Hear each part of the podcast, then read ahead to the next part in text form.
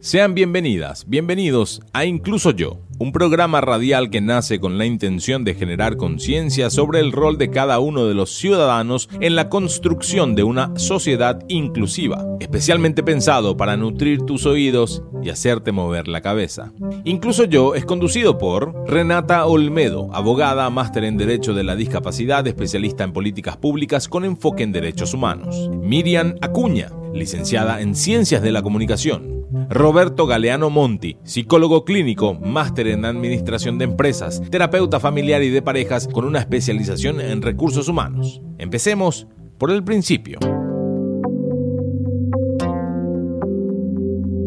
Buen día a todos, como está un domingo más el programa 16 de Incluyo yo, hola Robert Renata, ¿cómo estamos? Hola, estamos muy bien, estamos muy bien, la verdad que muy, muy contentos de estar un domingo más en este horario tan particular, ¿verdad? Un domingo cercano al mediodía es, es un momento especial en donde, bueno, por lo general nos dedicamos a, a la familia, a pensar, a reflexionar y bueno, creo que este programa y este espacio, agradeciéndoles un montón a los que nos siguen hace tantos programas, la verdad que, bueno, es, es un gusto estar con, con todos. Hola, Rena. Hola Robert, hola Miriam, me reía.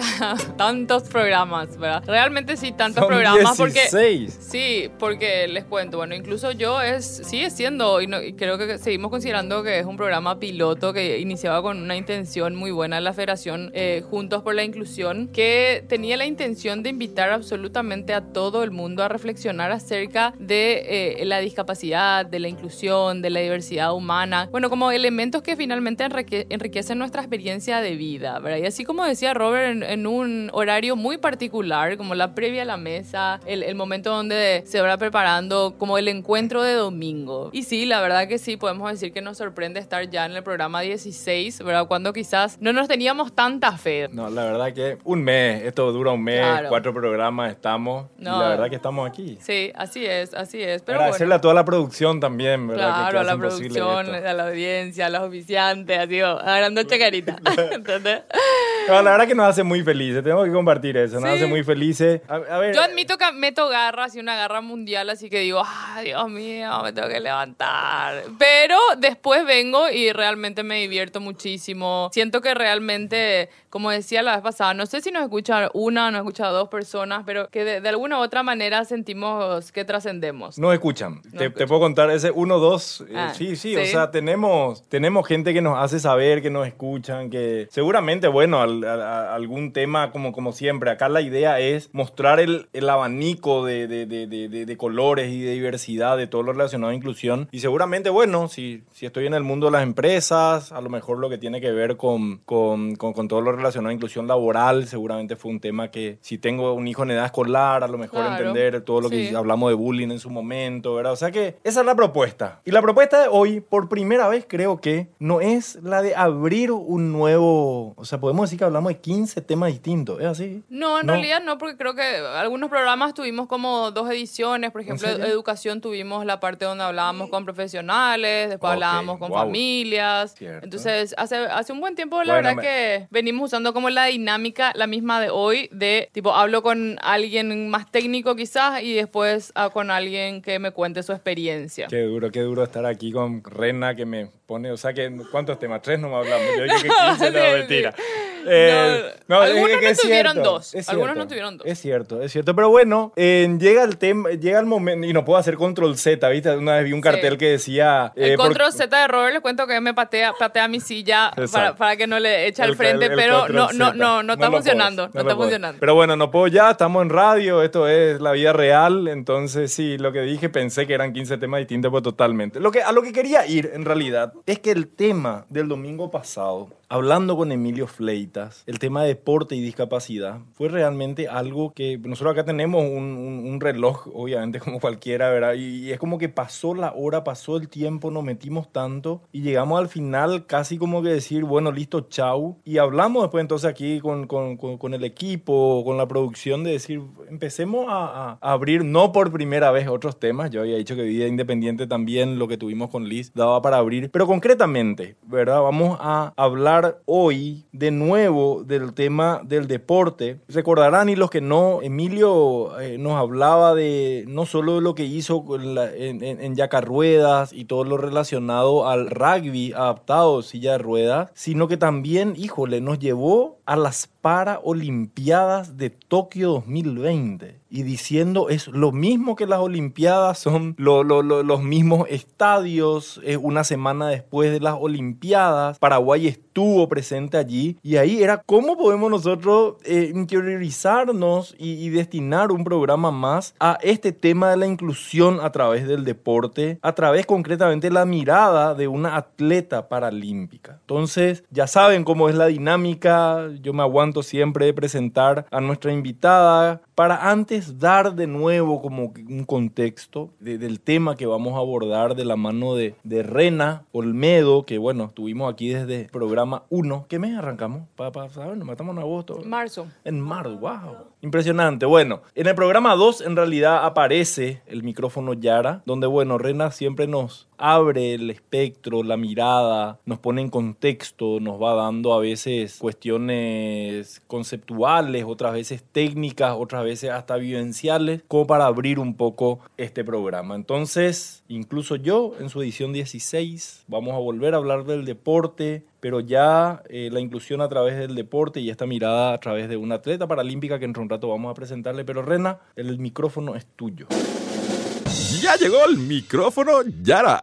Micrófono Yara. Gracias, Robert. Y sí, a veces, como decía, el micrófono es conceptual y otras veces experiencial. Y la idea de hoy es como que el programa sea experiencial. La idea nuestra siempre es de poder tocar temas que, bueno, que nos inviten a, a conocer en primer lugar, porque no es necesario que todos conozcamos de todo. Segundo, a reflexionar, ¿verdad? Cómo esto tiene que ver con nuestras vidas, cómo esto puede enriquecer nuestra experiencia de vida y, y simplemente de alguna u otra manera permitirnos ampliar nuestra mirada y disfrutar de, de- de lo que sabemos y de lo que no también, por supuesto. Hoy vamos a tener, como decía ya y adelantaba Robert, una persona que nos va a aportar desde su mirada, desde su experiencia, lo que significó y sigue significando el deporte para su vida. En un capítulo anterior hablábamos y yo les contaba y les adelantaba, bueno, mi experiencia como deportista, lo que significó para mí eh, en, mi vida el deporte, cómo de alguna manera el deporte reforzaba los valores, bueno, que yo ya tenía, que fui desarrollando, cómo también formó capacidades en mí, ¿verdad? Y, eh, y finalmente Emilio, que fue nuestro invitado anterior, también nos reforzaba esto y nos decía lo que él pudo percibir en las distintas competencias nacionales e internacionales, que esto significaba para las personas con discapacidad. Cómo esto de alguna eh, manera revitalizaba a la persona, le, le daba un sentido, un valor distinto y finalmente afianzaba esta idea de que la persona con discapacidad puede ser también un deportista profesional. Y hoy eh, entonces decidimos eh, seguir con el tema y traer a una deportista profesional para que nos cuente más al respecto de eso, ¿verdad? De esto que finalmente eh, tiene que ver con esto que hablamos también siempre, eh, acerca de los tabúes, qué puede y qué no puede ser una persona con discapacidad. Y durante mucho tiempo la idea de ser deportista tuvo vedada para, para este colectivo de personas, ¿verdad? Inclusive otras cuestiones. Ayer, bueno, al programa anterior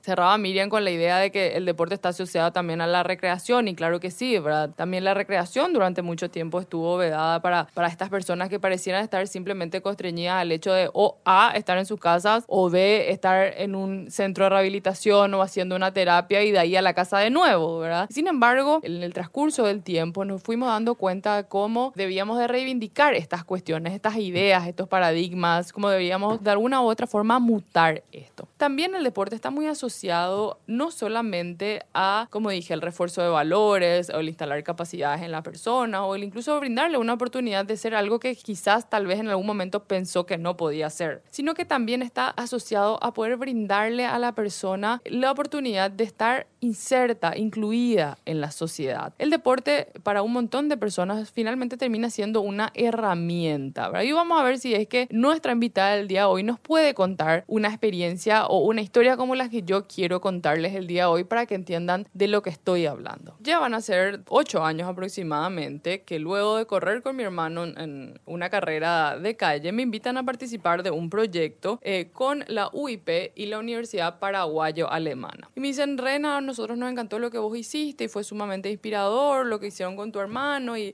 esta idea de invitar a la gente a mover los límites a través del deporte. Entonces, nos encantaría que eh, vengas a la universidad y que hables con los chicos que siguen ingeniería comercial y los invites a un desafío que tenga impacto social. Por supuesto, como ellos me habían llamado eh, luego de haberse enterado de lo que hicimos con mi hermano al haber corrido una carrera de calle, mi hermano en silla de ruedas y yo de la manera convencional, a mí se me ocurre invitarle a los alumnos de, creo que eran de segundo año, si mal no lo recuerdo, que tenían un laboratorio de invención a imaginarse qué podían hacer para que más personas participen del deporte. Y de la mano de los chicos, con su ingenio y creatividad, yo les invito a crear unas handbikes. Las handbikes son, para que ustedes se imaginen en español, unas manocicletas. Habitualmente las bicicletas se usan lógicamente con los pies, como esta que vemos todos los días, la convencional, la que conocemos. Sin embargo, aquellas personas que no pueden utilizar las piernas usan eh, la bicicleta que tiene la fuerza de, tracción, la que te permite moverte, a través del esfuerzo de las manos, de los brazos. Entonces les digo, vamos a crear las primeras handbikes eh, de bicicletas recicladas y las primeras hechas en el Paraguay. Y vamos de alguna u otra manera, a través de esto, a generar que esto tenga un bajo costo de producción e invitar a más gente a que se prenda al deporte. Bueno, entusiasmadísimos los chicos. Trabajamos con un montón de empresas que nos apoyaron también con todo lo que era la logística y finalmente el resultado fue tan trascendental que la ministra de ese entonces de la Secretaría de Turismo nos invitó a participar, imagínense, en la primera etapa del Tour de France que se realizó aquí en Paraguay. Hicimos un llamado a un montón de atletas que pudiesen estar interesados en usar estas bicicletas y en participar de esta etapa del Tour de France que se realizaba aquí en Paraguay. Para quienes no saben, el Tour de France es una de las carreras, no, es la, carrera eh, más importante de ciclismo a nivel mundial y que se corre en distintas etapas por Europa. La marca Tour de France también tiene la posibilidad de llevar estas etapas, clasificatorias o no clasificatorias o sumatorias de, con sumatorias de puntos o no para Em, su carrera final a distintas partes del mundo. Bueno, Paraguay logró traer una etapa del Tour de France aquí. France, perdón, me corrijo, corríjome francés o mi inglés, ¿verdad? Y bueno, y fue todo un logro, no solamente traer esta etapa del Tour de France aquí, sino que lograr que la etapa tuviese una, eh, un segmento adaptado, de ciclismo adaptado. Y bueno, y al llamar a esta, o al hacer esta convocatoria de, personas con discapacidad que quisiesen probar el deporte, me, me encontré con una historia particular. De una eh, mujer ya adulta, adulta casi mayor diría inclusive, que ella había adquirido la discapacidad por un accidente y que eh, había vivido una depresión por el hecho de, haber tenido este accidente y porque su vida cambió de manera radical. Y eh, una amiga en realidad de ella me contacta y me dice, Rena, yo te pido que por favor le des, yo sé que generalmente los deportistas eh, inician a una temprana edad o inclusive el deporte se asocia a gente joven, ¿verdad? Pero yo te pido que vos le des a esta señora una oportunidad y que una de las sillas se adapte para ella y que ella corra esta etapa del Tour de France. Bueno, y yo, um, sí, claro, por supuesto, le digo, ¿verdad? También un poco escéptica porque decía, mira, esto incluye eh, ir a los entrenamientos, incluye ir a, trabajar con el equipo, ¿verdad? O sea, incluye un compromiso real y, bueno, va a ser cansador y está segura. Sí, sí, está segura la señora. Bueno, pues lo que sí que finalmente esta señora logra participar de, de esta etapa y eh, la señora nos cuenta no solamente su historia de vida, sino que nos cuenta cómo haber participado de, de esta etapa, de esta creación de las, de las primeras manocicletas eh, o, o bikes aquí de producción nacional, le generó o le despertó de nuevo unas ganas de vivir increíble. Y les cuento que finalmente esta señora no solamente eh, participó en esta eh, etapa eh, de- del Tour de France y, logró hacer ciclismo adaptado después de haber considerado que, bueno, que nunca más iba a hacer deporte en su vida, sino que después se volvió un atleta y empezó a asociar el deporte como un estilo de vida que le mejoraba el humor, la calidad de vida, que le brindaba, como decía, el refuerzo de los valores que, la persona ya tenía y empezó a hacer tiro al arco. Tiro al arco o... ¿Cómo se llama? Eh, Tiro al blanco. Tiro al blanco, pero creo que ellos le llaman... Ballesta, algo de eso. Sí, algo, algo de eso, no me recuerdo cómo es que Es se un llama. deporte olímpico, sí. Es un deporte olímpico no recuerdo cómo es que le dicen, eh, y si es que tiene un nombre, pero al- Tiro algo... al blanco parece muy infantil. Tiro ¿verdad? al blanco es muy infantil, pero creo que algo al arco, ¿verdad? O eh, voy a, a googlear después, ¿verdad? Como es mi estilo. Pero finalmente ya nos comentó cómo ese hecho, ¿verdad? Trascendió tanto en su vida que le permitió de alguna u otra manera usar el re- deporte nuevamente como una herramienta, ¿verdad? Para, para solidificarse a ella misma y a la situación en la que ella se encontraba o por la cual ella había pasado con relación a haber adquirido la discapacidad. Entonces, para mí eso fue eh, no, no solamente trascendental y algo que se me quedó por el resto de mi vida, sino que eh, yo podía dar por hecho esta teoría que, que ella tenía con relación al tema del deporte y lo que significaba el deporte y lo que significa el deporte para las personas. Y para las personas, no solamente, y para la persona deportista, ¿verdad? No me refiero solamente a eso, sino que para todo aquel que se anima, todo aquel que considera inclusive que no es deportista, pero se, anima simplemente a hacer algo nuevo y bueno, y ve los beneficios de esto. Y bueno, y con eso cierro esto para dar paso a que justamente una persona que, así como dije, se animó y permitió que el deporte entrara a su, vi- a su vida, que nos cuente hoy cómo impactó esto. Fin de micrófono, Yara. Se acabó el micrófono, Yara. Gracias, Rena. Muchísimas gracias. Así vamos cerrando el micrófono Yara al día de hoy, adelantando que, bueno, vamos a tener a una invitada realmente muy importante. Ella tiene discapacidad visual eh, y bueno, ya vamos a presentarle en, bueno, en un par de minutitos. Vamos al corte y volvemos en un ratito. Gracias. ¿Sabías que? Los Juegos Paralímpicos son el máximo exponente de los deportes paralímpicos y constituyen un importante evento multideportivo internacional para atletas con discapacidades físicas. En este sentido, se incluyen a deportistas con discapacidad motriz, amputaciones, ceguera y parálisis cerebral. Te dejamos pensando en eso y ya volvemos. Dato no menor. Cuando decimos respeto a la biodiversidad, nos referimos a el reconocimiento y aceptación que absolutamente todos los seres humanos somos distintos, con condiciones distintas y que no se debería restringir el acceso y disfrute a todos los derechos. Usted ha sido informado. Seguimos con el programa.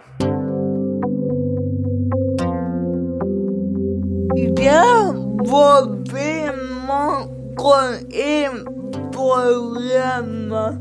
Como contaba López, hoy tenemos una invitada con discapacidad. López. Bien, la verdad que a mí me toca siempre en, los programas hacer estas presentaciones y la verdad que, que, me encanta. Que- No, pensé que iba a ser presentador de, pucha, de- de personas realmente que son sin lugar a dudas referentes, inspiración. Bueno, si bien hoy no tengo el gusto todavía de, de- conocerle a, a la invitada, estoy a pocos minutos de conocerle, entonces estoy muy contento.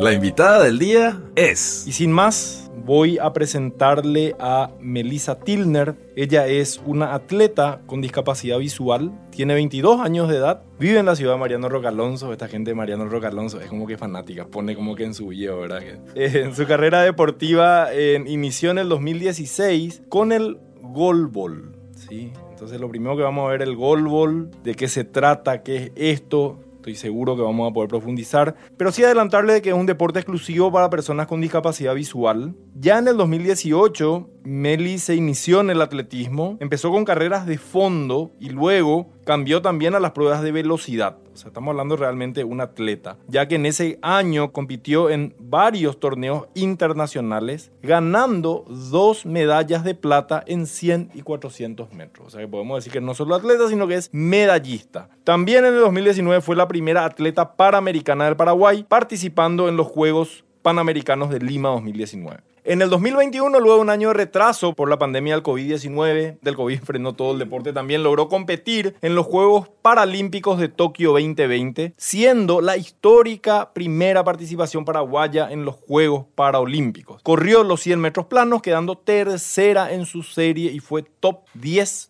top 10 en los juegos. Para ir cerrando y ya escucharla a Meli, contarles que ella, aparte de todo lo que estamos hablando y que vemos que es una gran deportista, actualmente está cursando el último año de la carrera de licenciatura en Relaciones Públicas y Recursos Humanos y también se encuentra entrenando para los Juegos Panamericanos que van a ser en Santiago, Chile en el 2023, el año que viene, y nada más y nada menos que para los Juegos Paraolímpicos de París 2024. Hola Meli, ¿cómo estás? Hola Robert, hola Reina, Miriam, gracias por la invitación y un saludo grande a toda la audiencia.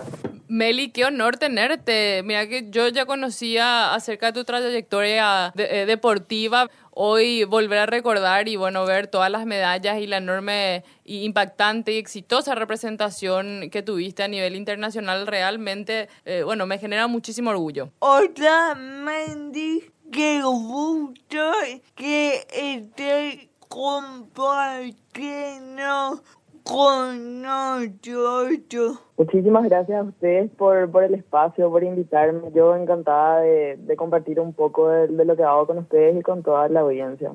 Meli, para la primera pregunta, contanos, describite un poco, contanos cómo es el transcurso de tu infancia, si ya tuviste alguna experiencia deportiva, si vamos a decir, tus papás te animaron desde muy joven a hacerlo o te encontraste, te topetaste con el deporte ya de grande y bueno, ¿y cómo fue eso? Bueno, la verdad que de chica siempre me llamaba la atención el deporte y demás, pero nunca practiqué nada oficialmente. Era como que sí en la escuela, jugaba y cosas así, pero de ahí no pasaba. Ya cuando yo adquirí la discapacidad visual, que fue en el 2011, eh, a causa de una neuritis óptica, me fui adentrando al mundo de las personas con discapacidad y específicamente de las personas con discapacidad visual. En el 2016, eh, así como, como estuvo comentando al principio, yo empecé en el golbol. Yo me enteré a través de una expo que se había hecho en el lugar donde yo estaba estudiando y yo no tenía idea de que las personas con discapacidad podían practicar algún deporte. Esa, esa es la, la, la verdad.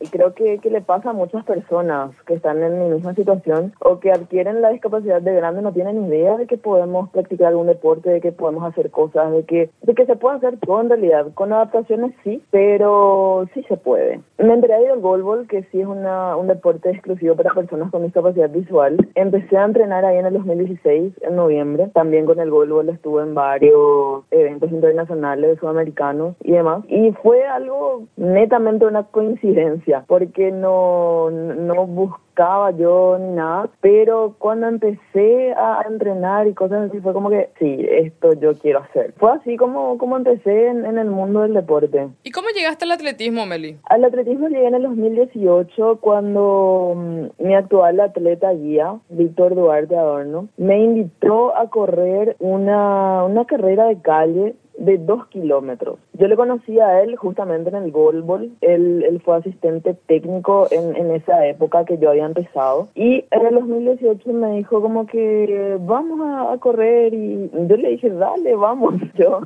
nunca en mi vida tampoco había corrido, pero a, to, a todo lo que me, me proponían, yo, dale, sí, y más si, si es deporte o lo que sea, yo... ¿Estabas ahí? Estoy ahí. Y, y bueno, empezamos así con esa carrera de dos kilómetros, terminé muerto, porque yo nunca había nunca había corrido ni nada. Entonces fue una experiencia totalmente nueva. Yo no, no sé, estaba emocionada también, pero sí sabía que, que tenía que ponerle ganas a esto porque, porque no es nada, nada sencillo, ¿verdad? Y bueno, en ese año, en el 2018, corrí muchas carreras de calle de 5 kilómetros, de 7, de todo lo que había en realidad.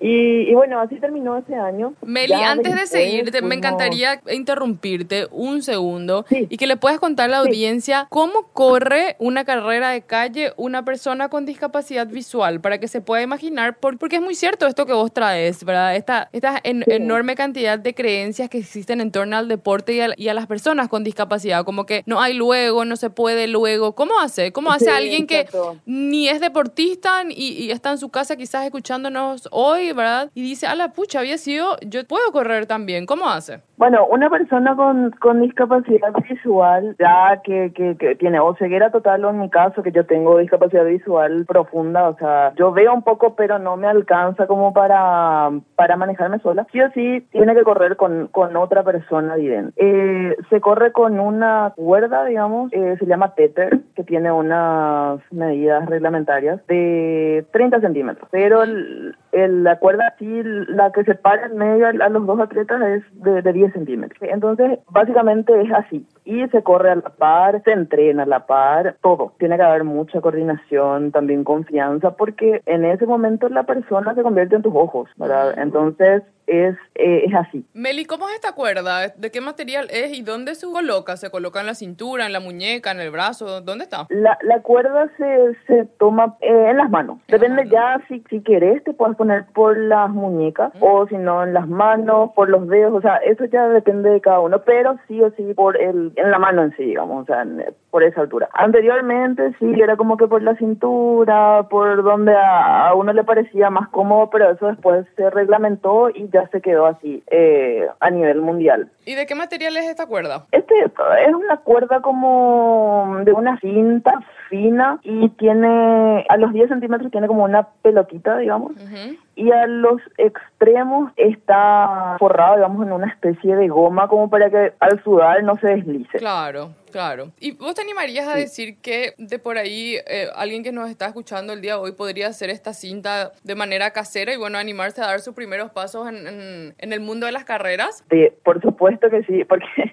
tengo que admitir que en algún momento se me llegó a perder la, la, la cuerda del tether. Entonces ahí tenés que seguir entrenando y tenés que ver la forma de reemplazar y de seguir. Se puede elaborar, eso tiene que tener como, estuve mencionando, 30 centímetros, como Ok. mucho. En el medio tiene que tener 10 centímetros y eh, como unas argolitas, digamos, a los extremos para poder agarrar. Ujú. Pero en total la extensión de la cuerda tiene que ser de 30 centímetros, máximo. Al tener 30 centímetros, y yo me imagino, ¿verdad? El braceo a la hora de correr tiene que ser un braceo coordinado, porque si no se complica la cuestión. Estás hablando con la deportista de Totalmente. este, de este panel, Meli. ¿eh?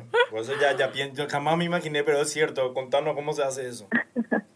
Bueno, la verdad se corre en espejo, no Ah, se wow. corre igual. O sea, Ujú. si vos mm, haces la zancada con el brazo derecho, eh, digo, el, con la pierna derecha, perdón, Ujú. el guía tiene que hacer con el izquierdo. Porque Entiendo. si no, ahí se complica todo, ya te tropezás y te caes. La verdad, Exacto. nunca me caí corriendo, pero... mm, Y contanos, ¿eso se da en conteo? ¿Cómo, cómo, cómo vos iniciás? Como, eh, si yo me imagino, bueno, me vendo los ojos y Sí. quiero hacer este ejercicio. Trae mucha coordinación porque como vos decís, el, el braceo se hace, para quien no sabe, la lógica del, del braceo y de la zancada es Ujú. inverso, ¿verdad? Es pierna Claro. izquierda, Pierna derecha, brazo izquierdo. Exacto, Sí. y al revés. Entonces, para hacer esta coordinación, acá Robert me mira con cara que está descubriendo un planeta mentira, tanto así, en no, el tanto- universo. No, tanto así no. ¿verdad? Bueno, al caminar lo gigante es lo mismo, ¿verdad? Bueno, la pierna va, el brazo viene, Claro. ¿verdad? Eh, contanos, ¿esto cómo uno aprende? Porque si yo quiero, por ejemplo, decir, bueno, eh, no sé, que me llame el que, el que le gustaría correr, ¿cómo, hago- ¿cómo practico? ¿Cómo le invito a alguien, yo que tenga discapacidad visual, a decir, bueno, el que se quiera animar a correr una carrera conmigo y, bueno, ¿cómo, cómo Sí. salimos a la costanera a practicar, por ejemplo? Y bueno, primero que nada, en- como en todo es práctica. Ujú. Y ya desde el momento cero que empezás a, a caminar, o- pri- primero caminando, es así como para coordinar. Ya cuando das el primer paso es como que te pones en posición. Poniéndome yo de ejemplo, yo salgo con la pierna izquierda atrás y la pierna derecha adelante. Sí. Entonces mi guía ya se pone al, al, al mismo tiempo con la pierna izquierda adelante y con la pierna derecha Entiendo, atrás. sí. Entonces ya desde el primer movimiento empezamos coordinados y en espejo. Meli, te hago Entonces otra eso consulta. va durante toda la carrera. En, en, en tus carreras cortas, ¿ustedes tienen salida baja también? Sí, salida de tacos. Y Salida lo de mismo, tacos. Con los tacos igual. ¡Wow! En Ese, taco ese en su marca está- preparado, listos ya. Sí, ese en su marca preparado, listo ya, que los brazos abajo, eh, sin pasar, sin rebasar línea. Los tacos vendrían a ser como un, cómo podríamos Unos decirle, bloques. como unos bloques que están en el talón, que te ayudan a tener los talones levantados, la- las piernas flexionadas y la colería. El famoso Flexionadas, 1, 2, 3 sí. ya del colegio, Claro. solamente que los tacos son una cuestión más, eh, diría, de Es competencia. para darte impulso en la carrera. Exacto, que te ayuda a la salida. En las carreras de velocidad. Pero imaginarse, Meli, una persona con discapacidad visual, como como decís, acompañada de un guía, ¿verdad? Eh, Que Ujú. tiene que hacer los movimientos en espejo y salir en taco Sí. también. eh, me imagino que el tema de la salida es toda una práctica. Encima, quiero adelantarme, ¿verdad? Que, bueno, rememorando mi época de atleta, ¿verdad? La técnica Sí. de la salida en tacos es muy particular porque imagínense que se calcula hasta el viento. Porque si vos te... eh, Totalmente. porque si tenés una salida, vamos a decir, muy explosiva, pero levantás rápido el tronco, lo primero que vos tenés es el choque de eh, el Con el viento. viento. Exacto. Y eso te saca velocidad, ¿verdad? Entonces, y yo me acuerdo que, por ejemplo, para mí, la, que yo soy muy púa, la salida era todo un tema. Entonces, ima- falso, en falso. en falso, always en falso. Quería ser bola, no tenía tantas salidas en falsa, pero sí me costaba mucho ese proceso de respetar el momento en el cual uno se va sí. levantando. ¿Cómo? Y En yo la me Exacto, y yo digo, ¿cómo haces eso en espejo? Un, ha de ser algo alucinante de ver, ¿verdad? Sí, y, y la verdad no he tenido que, que nos cuesta a los dos. El, el tema de la coordinación, la verdad, por los años de entrenamiento y cosas así, eh, nunca nunca tuvimos problemas en coordinar los movimientos. Pero sí, eh, porque somos personas distintas, o sea, yo Sí. soy un atleta, él es otro atleta. Sí. Sí. entrenamos juntos y sí hacemos los mismos ejercicios y demás, pero igual cada uno tiene como que fallas individuales. Claro. Entonces, a la hora de juntarnos, corregir sus fallas, corregir mis fallas e intentar de que eso se minimice, ¿verdad? Exacto, Meli, Entonces, contame ahí lo actitudinal, sí. ¿verdad? Llega un punto que mal de barco con el compañero, con el guía, ¿verdad? O sea, ¿cómo haces? Por ejemplo, Sí. yo me imagino y renuevo, rememoro mis épocas. Y claro, cuando tu entrenador te, te hace practicar salida, a veces vos vas por la novena salida y no sale como tiene que salir, ya decís, ya querés tirarlo toalla. ¿Cómo haces como para decir eso, esa coordinación entre las fallas entre dos atletas que tienen que ser espejos, que son personas distintas, que tienen actitudes distintas? Sí. Eh, se da, me imagino, el, el mal de barco. ¿Cómo eso se supera? ¿Lo actitudinal? ¿Cómo se va llevando? Bueno, el ruido de fondo es la lluvia. No te preocupes. Eh, y la verdad que sí, hay momentos como que en los que cuesta un poco más, pero ahí pasa también mucho por la, la confianza, por el, el trato del día a día, que él me conoce, yo le conozco, y es como que ya tranqui, si no sale a la primera va a salir en la décimo tercera, o sea, en ese sentido los dos como que somos bastante relajados en los entrenamientos, así como que tratamos de pasarla bien, porque sí son duros los entrenamientos, entonces como que si uno, no sé, ya está de por sí estresado por el, por el ejercicio, porque el, el deporte de alto rendimiento es un estrés para el cuerpo. Claro. Y si otra vez actitudinalmente no está bien y ya se pone nervioso y tenso y todo lo demás, menos van a salir las cosas. Claro. Entonces eso nosotros siempre como que nos metimos mucho en la cabeza de disfrutar, de, de hacer como que lo mejor posible. Y si nos sale la primera, bueno, en algún momento va a salir. Para eso estamos entrenando. Entonces, en ese sentido, bien. Y con mi entrenador también, como que él nos tiene muchísima paciencia. Él también, sí.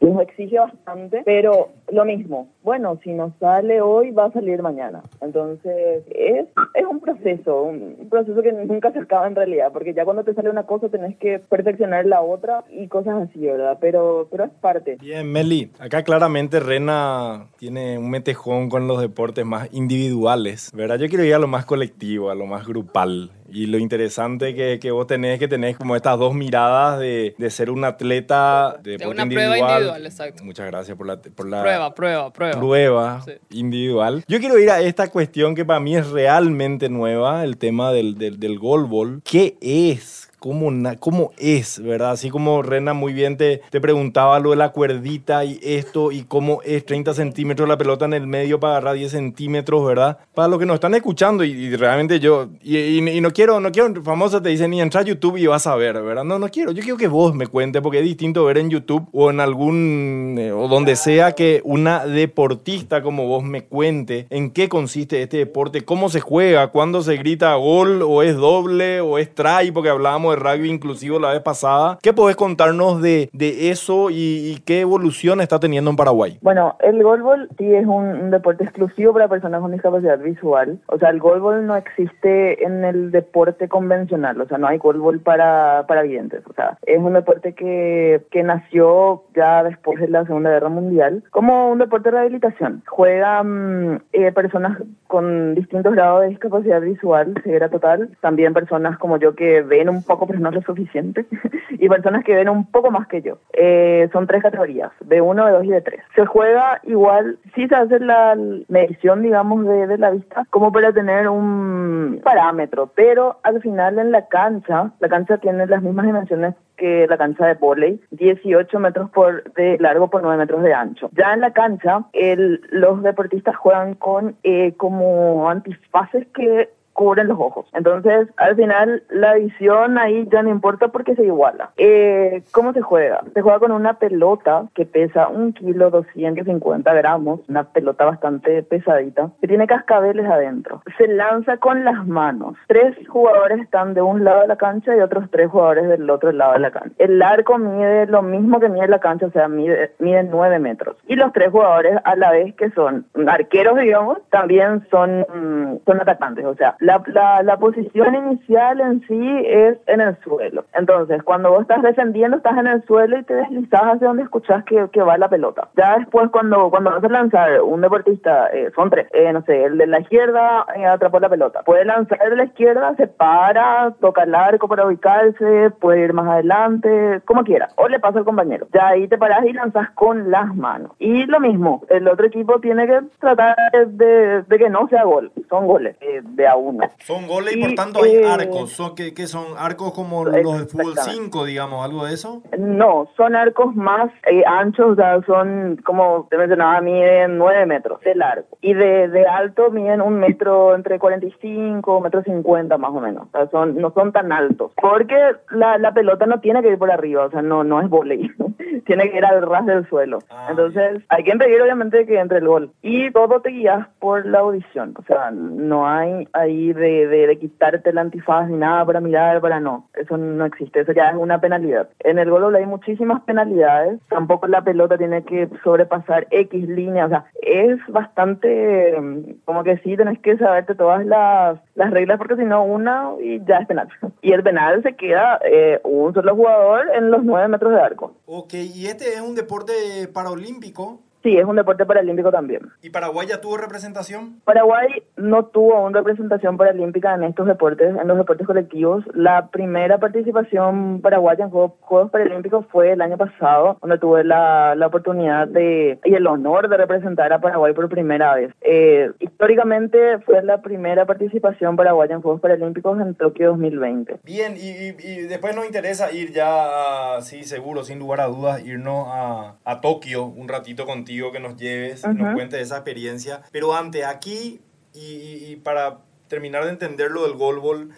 hay, hay, hay clubes en Paraguay, o sea, si decimos, che, vamos a juntarnos a, a, hacer un torneo de golbol, ¿podemos hacer un torneo o es más o menos siempre jugamos los tres contra tres? No, de que se pueden armar clubes, se pueden armar, eh, se pueden también formar eh, como que asociaciones, federaciones, o sea, es un deporte más que se maneja como cualquier otro otro deporte colectivo. Ok, y en Paraguay la realidad hoy cuál es? ¿Tenemos así gente para, para, para jugar o nos cuesta eh, completar el, el equipo para jugar un partido? Cuesta porque las personas con, con discapacidad visual aún como que tienen un chiqui de miedo al deporte en sí, digamos. También hay que, hay que mover más el, el, todo el mundo, digamos, de, de personas con discapacidad por el interior, porque hay muchísimas personas, pero sí cuesta llegar todavía. El, el golbol en sí está como que más centralizado en Asunción, en Central, pero hay personas que, que en algún momento venían a entrenar de, de Coronel Oviedo, de Ciudad del Este, de Encarnación, pero en esas ciudades en sí todavía no está desarrollado. Es algo que cuesta bastante, el deporte en sí cuesta bastante desarrollar y más en el mundo paralímpico.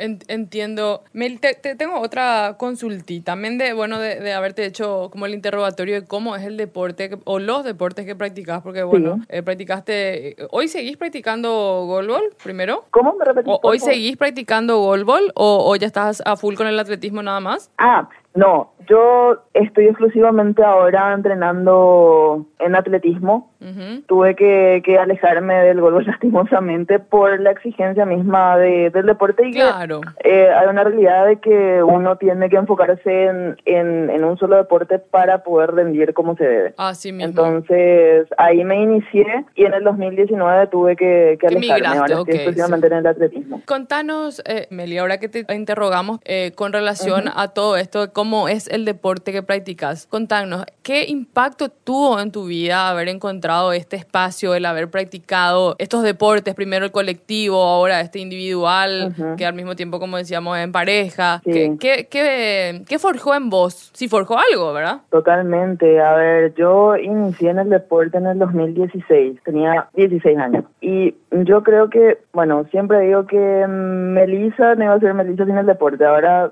porque todos me conocen Meli, sí, la atleta. Y la verdad que cambió absolutamente mi vida. O sea, yo la verdad no, no me imagino mm, cómo hubiera sido sin el deporte. Entonces, y, cambió absolutamente para bien. O sea, eh, también en ese proceso yo hasta llegué a bajar mucho de peso. O sea, me cambió físicamente, actitudinalmente, en todos los sentidos. Realmente te cambia la vida. Y, y a mí me pasó eso. Meli, y ahí te, te pregunto, te voy a preguntar algo súper personal que por supuesto estás en todo tu derecho también de no responder, pero ¿cuál fue el proceso que vos viviste siendo una persona? O sea, naciste como una persona vidente, tuviste Ajá. una, una condición que luego, bueno, te, te hizo sobrevenir la discapacidad. ¿Cuál fue ese proceso de aceptar, bueno, hoy tengo una discapacidad, tengo que vivir con esta discapacidad? ¿Y cómo fuiste encontrando como este lugar en el, en el mundo en relación a las distintas dimensiones Sí. que uno tiene que, que vivirlas de manera distintas? No dejar de vivirlas, pero encontrar Claro. su fórmula para vivirlas y disfrutarlas de manera distinta. ¿Cómo influenció el deporte en este proceso de volver a disfrutar o, o simplemente de disfrutar, verdad? Porque no sé si en algún momento sentiste que dejaste de disfrutar de las dimensiones de la vida. Eh, ¿Cómo fue ese proceso así más personal? Bueno, fue fue bastante duro. Voy a mentir si digo que fue bastante fácil o tranquilo, no. O sea, fue un cambio bastante grande en mi vida de pasar de, como mal se dice, ser una persona normal, porque bueno, todos somos normales, pero se, se entiende mejor así. Sí, se reentiende. Eh, a tener discapacidad fue como que un balde de agua fría para mí y para toda mi familia también, pero también el pilar fundamental en mi vida siempre fue mi familia, el apoyo que ellos siempre me dieron y, y sobrellevar todo eso, o sea, a mí me, me tocó en una etapa bastante como que complicada, digamos, yo tenía 10 años, no, no entendía por qué ya no podía ir a la escuela y no podía ir a jugar con mis compañeros, ¿verdad? Cosas así. Ya después en la adolescencia también, un proceso bastante, bastante complejo, pero fue así como que un día que yo voy a seguir acá en mi casa sin hacer nada porque pasa, estuve años sin saber qué hacer y, y también mi familia detrás de eso sin saber porque nadie eh, en mi entorno antes había tenido ningún tipo de discapacidad. Entonces era como que todos estábamos perdidos, pero fue a partir de ahí como que yo no soy la única persona en el mundo y fue desde ahí que, empezamos a buscar soluciones, digamos, o, ver la manera de seguir. Ahí fue que me tocó aceptar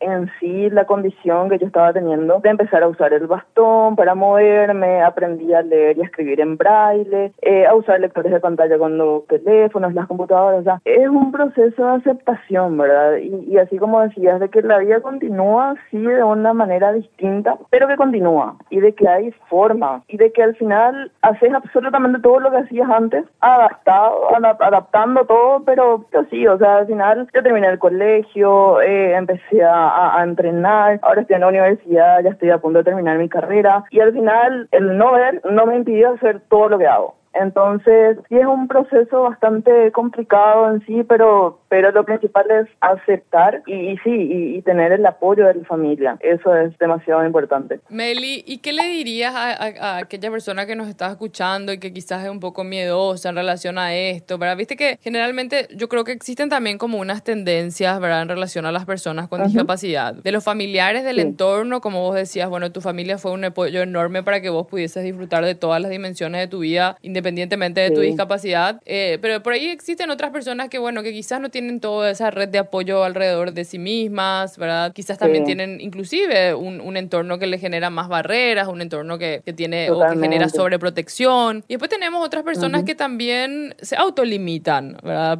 Y y personas con y sin Sí. discapacidad. Yo siempre digo que una oportunidad de ver los Juegos Paralímpicos es decirte y animarte a decir que yo, también puedo, ¿verdad? O sea, todos podemos. Sí. En, en- no Claro importa qué condición tengas, si sos un eh, superatleta y tenés un super físico que ya está predispuesto al deporte, al, al esfuerzo físico, o sos una persona inclusive con sobrepeso que nunca hiciste deporte. El dar el primer paso es el- finalmente, eh, yo siempre digo, es lo que acorta el camino para llegar al objetivo. ¿verdad? No importa si es un paso, es dos pasos, ya estamos un poco más cerca de llegar al objetivo. ¿Qué le dirías a aquella persona que, que quizás está así escéptica de, bueno, de animarse a practicar un deporte? Bueno, primero que nada que crean en sí mismas, animarse a, a salir de la zona de confort. Muchas veces pasa que tenemos miedo a, a qué puede haber más allá, de qué, qué, qué será que va a pasar si, si hago esto, qué será que me voy a encontrar, será que va a ser difícil. Y no voy a negar, no es fácil, es como en todo, hay cosas buenas,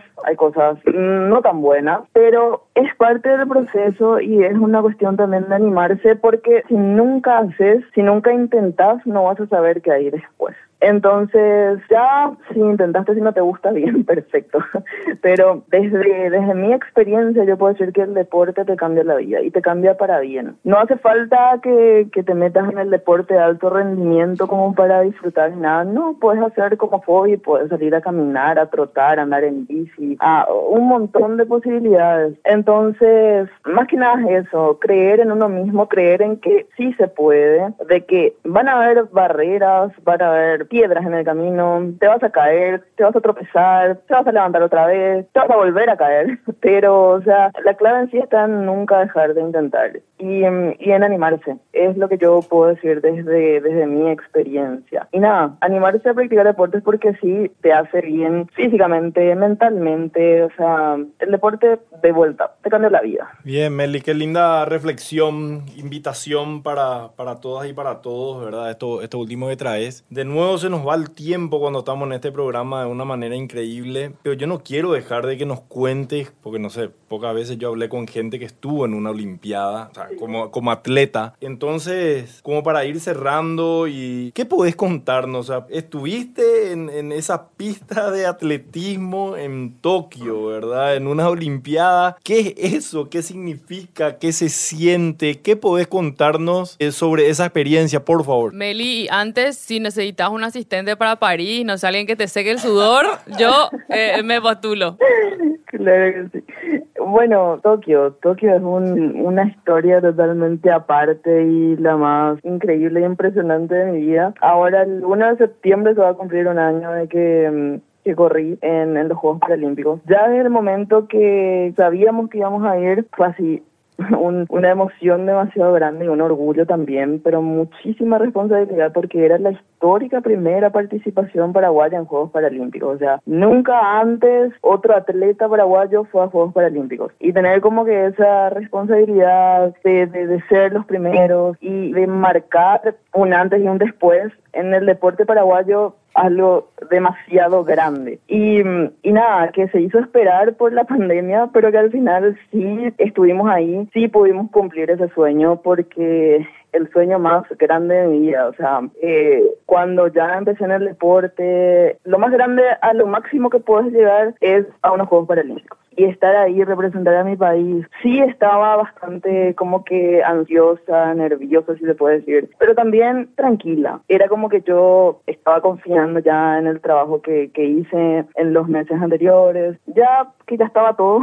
ya era salir a esa pista y correr. A, a modo de, de información, digamos, los Juegos Paralímpicos se hacen 15 días después de los Juegos Olímpicos, en las mismas instalaciones, en la misma villa eh, de, de donde se, se hospedan, digamos, los atletas, La los asistentes, o sea, la- las delegaciones. Se hacen los Juegos Paralímpicos en los mismos lugares que los Juegos Olímpicos. No hay ni una sola diferencia. Los mismos escenarios deportivos, todo igual, todo. Entonces, era pisar ahí esa pista y tener a todo un país detrás. Me acuerdo demasiado bien ese momento. Fue así salir a ese estadio inmenso, el estadio mm, olímpico de Tokio. Salir a esa pista ya era de noche, yo veo un poco, ¿verdad? Y eran como que esas luces ahí, la gente al costado, en las gradas. Teníamos ahí como siempre Paraguay metiéndole con todo al, apoyo que en las gradas, gritando y demás. O sea, eran muchísimas cosas, pero ya en un momento fue como que mm, ya todo eso no existe, era encerrarme un poco en mí misma, concentrarme en, correr y bueno, y salió salió mi mejor marca en ese en esa carrera en 100 metros. Solamente corrí 100 metros en esa en esa oportunidad en los juegos. Quedé tercera en mi serie y en, en los juegos en sí a nivel mundial en el top 10. Entonces, realmente sí, yo dejé todo ahí, no tenía nada que guardarme, pero con los resultados me quedé demasiado satisfecha porque era, eran mis primeros juegos. Estaba corriendo al lado de, de la que fue después medallista de plata, que tiene como 20 años en el deporte, yo llevaba dos. Entonces, a Increíble. nivel general, así, ya con los resultados, ya con todo lo, lo vivido en sí, fue una experiencia así impresionante, increíble, que hasta ahora es como que ya pasó un año. O sea, es algo demasiado increíble. Meli, yo te cuento que vos contás y yo a mí me da taquicardia solamente de pensar en todo esto que decís. En, primero porque uno va con, con, con- con esa mochila enorme que vos decís, bueno, la representación de un país, la primera vez de un país, ¿verdad? Yo, eh, bueno, que van a ser... el Estadio Olímpico Claro, claro. No, pero yo me imagino, mira, yo hace ocho años, no van a ser nueve años ya que empecé con todo el tema de- del deporte y discapacidad, ¿verdad? Y decía justamente siempre, como vibré siempre los Juegos Paralímpicos desde afuera y decía así, ¿cómo puede ser que acá no tengamos? Ah, Me acuerdo que cu- cuando Sí. Teo comenzó todo el tema de los yacas, yo decía así, tipo, ¿qué más se puede hacer para meter Juegos Paralímpicos? Bueno, cuando salió la, al fin la noticia en el 2018 que se estaba armando, se estaba gestando como este, este comité al fin, para mí realmente fue algo alucinante. Yo les cuento, seguí todo lo que pude desde acá, eh, la representación, y era algo enorme, algo emocionante realmente, algo que, que da un montón de emociones, como vos decís, un pirí impresionante, y wow, ¿verdad? Realmente para nosotros un placer tenerte con nosotros, ¿verdad? Y que le puedas contar a la audiencia y transmitir esto, esta emoción eh, con la que te escuchamos hablar por sobre todo, Meli, que es la emoción que te genera el deporte, ¿verdad? Y yo decía también como Totalmente. el deporte trae consigo otras experiencias, amén de, de, bueno, de esa autosuperación que hablabas, eh, del refuerzo de los valores, es decir, el deporte trae amigos, el deporte trae, yo De siempre todo. digo, eh, tengo una, una de mis mejores amigas que la conocía haciendo triatlón y, y, decía, lo, lo mejor del tria son los amigos, decía, lo- eso, esos que comparten contigo tu- la locura del entrenamiento en, en- en horas y horas, ¿cómo se llama?, de, de estar dedicándole a ese tiempo, bueno, a una cosa. Y hasta los bajones. Exacto. Porque o sea, no, no, no todo es como que sí, eh, la competencia, la emoción, hay momentos duros, hay momentos que, que los que te dan así, como en todo, um, ¿será que voy a seguir en esto? ¿Será que o sea, te, te entran como que algunas dudas, el bajón, lo que sea, pero ya, esa persona que está ahí a tu lado entrenando contigo, que te da ánimos, que no, dale, estás, estás acá, seguí, o sea, Claro. Y es un montón después de, Meli, es- me imaginaba también a un montón de personas que, que quizás hoy Sí. están más segregadas, ¿verdad? Decir, como, ¿dó- ¿dónde lo que yo tengo un círculo, o sea, ¿viste el famoso así, tipo, no, mi círculo de amistades o, o- o- o- o de relacionados conmigo, que interactúan conmigo es muy chico, y bueno, está ahí mi, y mi familia, mi primer anillo, que generalmente es la familia, los cuidadores, y después nada, una, un amigo, dos amigos, ¿verdad? Y como el animarse a hacer estos deportes te abre un mundo, ¿verdad? Porque yo te imaginaba vos en la Totalmente. Villa Olímpica, imagínate. O sea, yo como deportista luego solamente pisar ahí ya es así tipo un pirí. O sea, ni que hablar ser deportista estar ahí en la Villa Olímpica. O sea, hospedarte en la Villa Olímpica. Sea, básicamente, no sé, la sábana donde estuvo Michael Phelps, más o menos. Y, y cómo se llama. Y bueno, y amén de esa emoción, decir, bueno, cómo eh, uno va interactuando con los atletas de todo el mundo, tiene la oportunidad de traer las buenas prácticas de todo el mundo, las amistades de todo el mundo, Sí. el demostrar el, el cariño la calidez de, de- de nuestra cultura paraguaya, que también es muy lindo y trae consigo como otro condimento Totalmente. y otra riqueza a la experiencia, ¿verdad? Eh, y bueno, y eso, ¿verdad? Cómo finalmente uno puede ser parte de esto, ¿verdad? Es decir, de- hoy estoy escuchando la radio y bueno, y la escucho a Meli y su emoción me hace decir, yo también quiero eso para mí. Y eso es trascender, Meli. Amén de, de toda la representación que traes contigo en tus espaldas, de, de, bueno, de llevar la bandera paraguaya por primera vez a un montón de lugares y de espacios donde antes no estábamos. La trascendencia eh, que tiene tu historia de vida, ¿verdad? Y, y, el haber logrado esto, ojalá llegue a quien nos está escuchando el día de hoy con la emoción que, que verdaderamente significa eso. Sí, también parte de todo esto es que, que a más personas. Eh, por eso al principio también agradecía por el espacio, por la invitación, porque no, no es la idea ser siempre yo la única, no, o sea, a mí me encantaría viajar con, con muchas personas, un grupo grande, que, que no seamos dos en los Juegos Paralímpicos, que seamos, no sé, 20. Entonces, agradezco demasiado que, que me hayan dado la oportunidad acá de, de contar un poco de, de, lo que es mi vida, de lo que es el deporte. Y eso, o sea, de verdad, muchísimas gracias. Gracias también aquí, en, en nombre de todos. Inspiración. Yo creo que si tengo que decir algo que, que, me queda, una inspiración eh, muy grande. Bueno, gente, así ha pasado por incluso yo la atleta Melissa Tilner para hablar de la inclusión a través del deporte y esta mirada de una atleta paralímpica. Gracias Meli y seguro vamos a estar hablando, si, no sé, ¿quién te dice que ya que estamos después de unos eh, cinco meses acá, a lo mejor estamos hasta el año que viene y tenemos la previa de poder hablar con ella antes de sus competencias internacionales. Veamos. Está. Gracias Meli por estar con nosotros. Gracias a ustedes. Dale Meli, abrazos. Gracias Mendy. ¿Sabías que? La delegación paraguaya que nos representó en los Juegos Paralímpicos Tokio 2020 estuvo representado por Rodrigo Fabián Hermosa Ayala, de 18 años, un joven con discapacidad física que compitió en natación en la prueba de 50 metros libre, y Melissa Nair Tilner Galeano, de 21 años, una joven con discapacidad visual que compitió en atletismo, carrera de 100 metros llanos. Te dejamos pensando en eso y ya volvemos.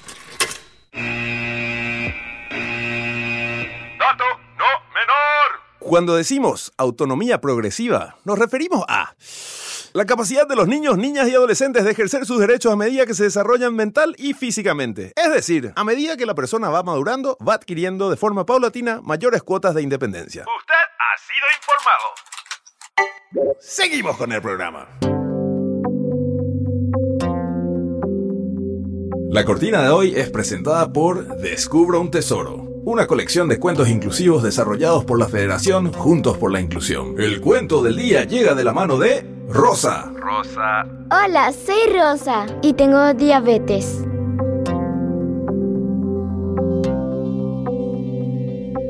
Aquí tenemos que reconocer que, mediante se daba el corte, entramos al Instagram de el Comité Paralímpico. Para quienes quieran seguirle, perdón Robert que te interrumpa, es Paralímpico PY.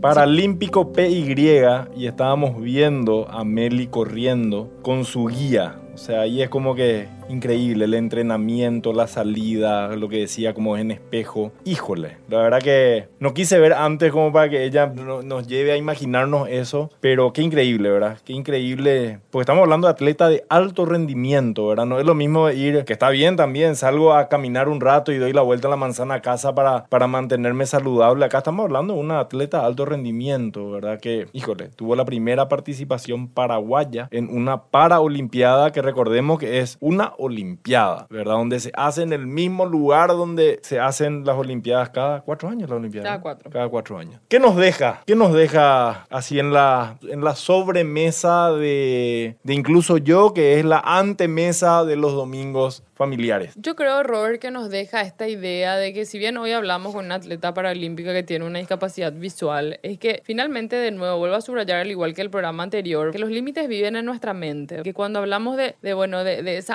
automotivación, de, de, de, hacer algo por primera vez, tipo esa frase, ¿cuándo hiciste algo? ¿Cuándo fue la última, La última que hiciste, hiciste algo algo, por por, primera primera, vez? vez? Que es muy lindo, ¿verdad? Y, y esto que nos traía Meli, ¿verdad? Como ella antes no hacía deporte y un día dijo, bueno, listo, me enteré de esto de casualidad y me animé y bueno, hoy, hoy transformó su vida. Hoy es una persona que representa, que lleva la bandera de Paraguay a, a los lugares más importantes. O sea, imagínate, está preparando para, para ir a París, ¿verdad? A, las París. Olimpiadas de París. Entonces, eh, yo me animo, bueno, a, a invitarle a la audiencia a imaginarse, a soñar, a no ponerse límites, a, a preguntarse cuándo fue la última vez que hicieron algo por primera vez en el caso de que nunca hayan hecho deportes. Y bueno, y, y a que se animen a que el deporte vaya dejando cosas nuevas en su vida, ya sean nuevas amistades, nuevos grupos, nuevas formas de ver la vida. Y quién sabe, la- las próximas representaciones del país pueden estar escuchándonos el día de hoy, porque eso también es súper interesante mencionar, ¿verdad? Nos traía Emilio en la edición anterior que faltan atletas, o sea, están en búsqueda de atletas, scouting de atletas, un, dos, tres ya, ¿verdad? Que faltan nadadores, que faltan personas que quieran hacer Esgrima, decía, por esgrima, ejemplo. ¿verdad? Imagínate.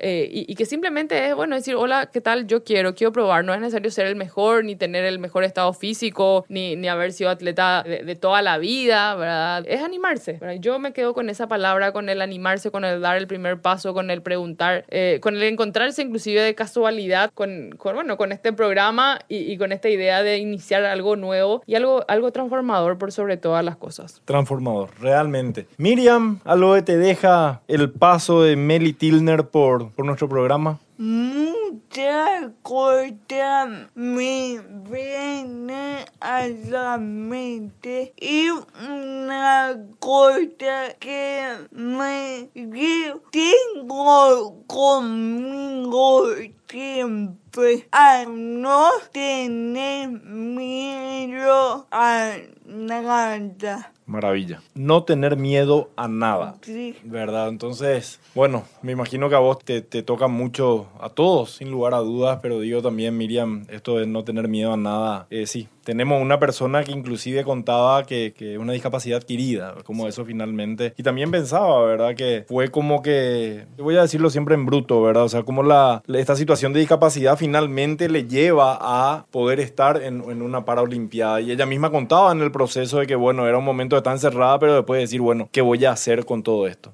Sí, a esto me refiero a no tener miedo a nada. Y me acuerdo la otra edición pasada donde debatíamos este porcentaje de discapacidad de tener una discapacidad también puede ser adquirida.